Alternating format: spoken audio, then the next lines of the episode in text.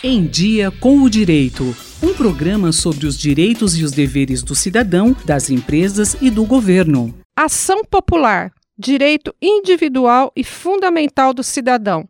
Importante instrumento para o exercício direto da democracia e de interesse para aqueles que se dispõem a participar ativamente da vida pública. Esse é o tema do podcast Em Dia com o Direito desta semana, produzido pelos advogados e alunos de especialização da Faculdade de Direito da USP em Ribeirão Preto, Vinícius Alfredo Nogueira e Tiago dos Santos Almeida.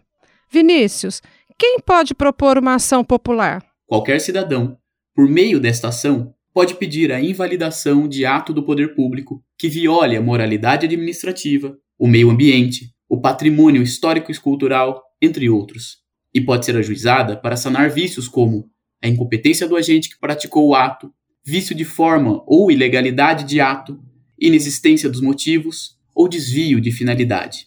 Mas não se preocupe. Apesar de parecer muito técnico, a lei explica claramente quando ocorre cada uma dessas situações.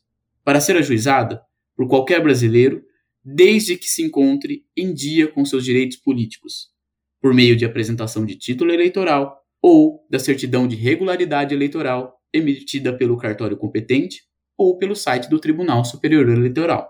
Vale mencionar que esta ação é gratuita, salvo se comprovada a má-fé. As regras para a ação popular estão em forma de lei e qual o seu objetivo? A ação popular está prevista na Constituição Federal e é regulada pela Lei 4717 de 1965. A ação popular para invalidar atos que violem o interesse público está voltada à ideia de participação ativa do cidadão nos interesses da sociedade e na fiscalização da vida pública, auxiliando o Estado na gestão da República.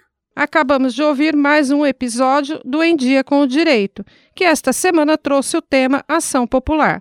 Até o próximo episódio. Rosimeire Talamone para a Rádio USP.